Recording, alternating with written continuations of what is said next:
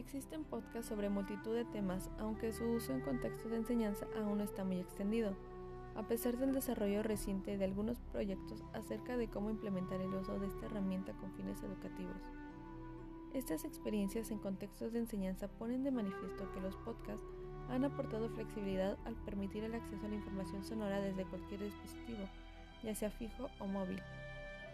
Pero desde el punto de vista pedagógico, los podcasts han revolucionado el panorama educativo al promover la edición libre y horizontal de la información. El concepto de podcast ha sido escasamente tratado hasta ahora en el ámbito educativo.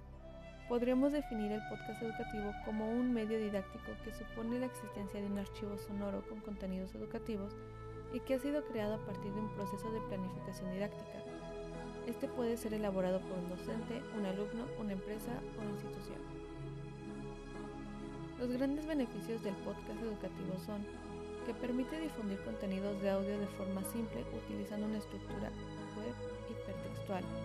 De igual forma, el proceso de escucha visionado se puede repetir y revisar todas las veces que sea necesario. Desarrolla contenidos abiertos en formato audio, promoviendo así el conocimiento libre y la fácil adaptación de los recursos educativos a diversos contextos. Está dirigido a un público específico o bien delimitado. Distribuye contenido de forma regular y periódica gracias a los sistemas de sindicación en los que se basan. Recibe información cuando los docentes, alumnos o expertos realizan modificaciones de los contenidos y diversifica los recursos de enseñanza, grabaciones profesionales, recursos para fomentar el aprendizaje autónomo, grabaciones de las clases y actividades prácticas que se desarrollan en la clase presencial. El podcast es una herramienta muy flexible para la educación porque nos permite elaborar guiones adaptados a nuestra realidad educativa.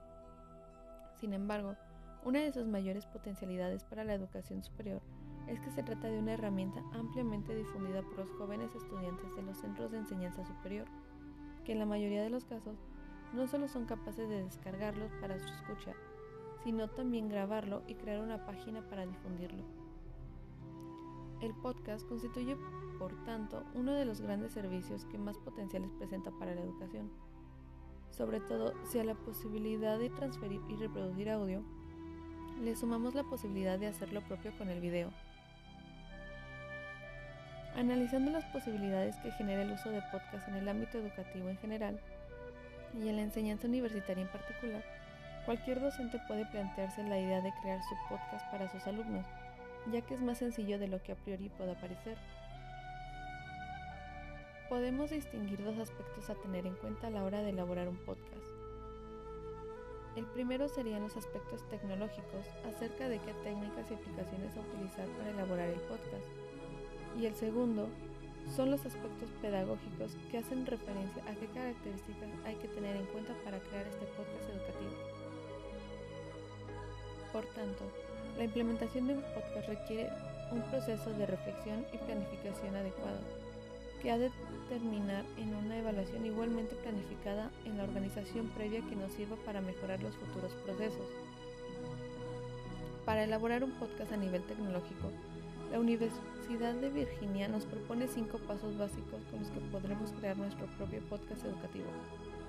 Este proceso responde a una asociación de pasos para la grabación correcta de podcast, pero si queremos elaborar un podcast para la educación, debemos tener en cuenta otros aspectos.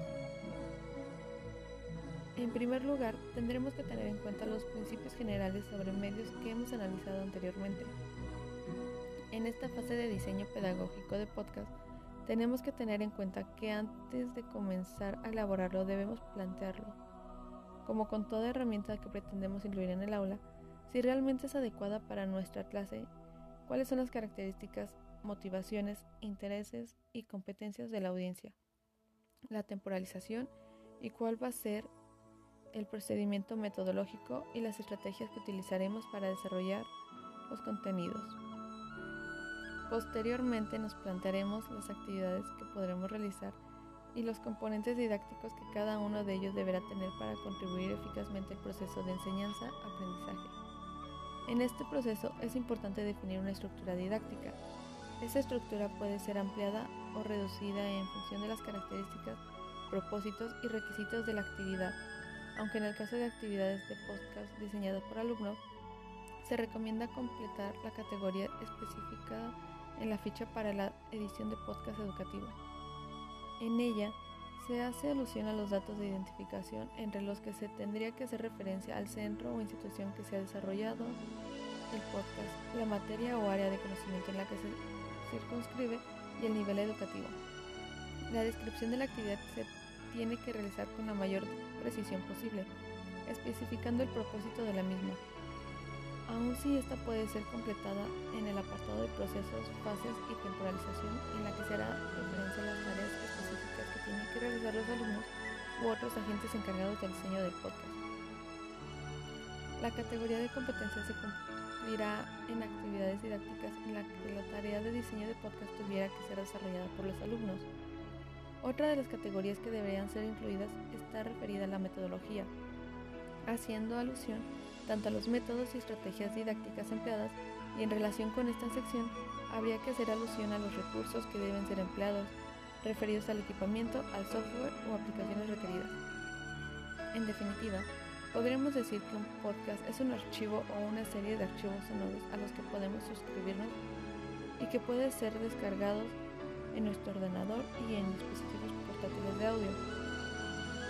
Las potencialidades de este recurso educativo para la enseñanza son numerosas y dignas de tener en cuenta, sobre todo en la enseñanza superior, aunque para ello deberemos llevar a cabo un proceso que contemple los aspectos pedagógicos y los tecnológicos principalmente.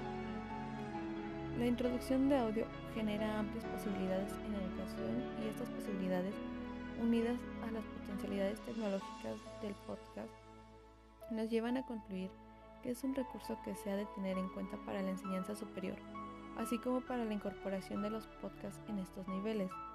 La educación puede aprovechar estas posibilidades que posee, siempre teniendo en cuenta que la importancia del medio no reside en la innovación que presenta en el medio en sí, sino en cómo se ha insertado curricularmente.